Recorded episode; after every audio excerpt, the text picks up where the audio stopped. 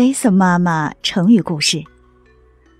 滥竽充数这个成语来源于韩非子《内储说上》，指的是没有真才实学的人混在行家里充数，或者是以次充好。战国时期，齐宣王非常喜欢听人吹竽，而且喜欢很多人合奏。他派人到处去找能吹善奏的乐工，组成了一支三百人的吹竽乐队。而那些被挑选入宫的乐师，待遇特别优厚，就是工资很高啊。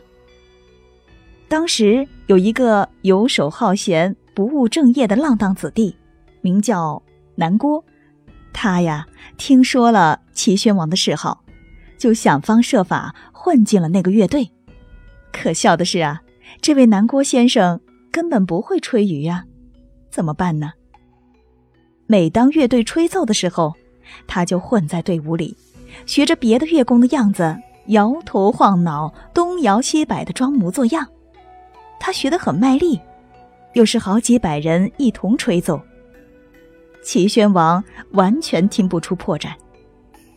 就这样，南郭混了好几年，不但没露馅儿，而且还和别的乐工一样，领着优厚的赏赐，过着舒适的日子。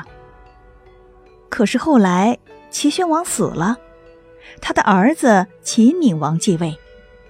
这闵王啊，和他爸爸一样，同样爱听吹竽，只不过呢，他不喜欢听合奏。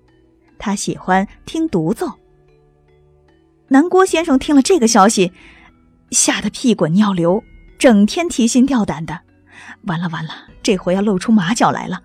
丢饭碗是小事儿，可掉脑袋可是大事儿啊！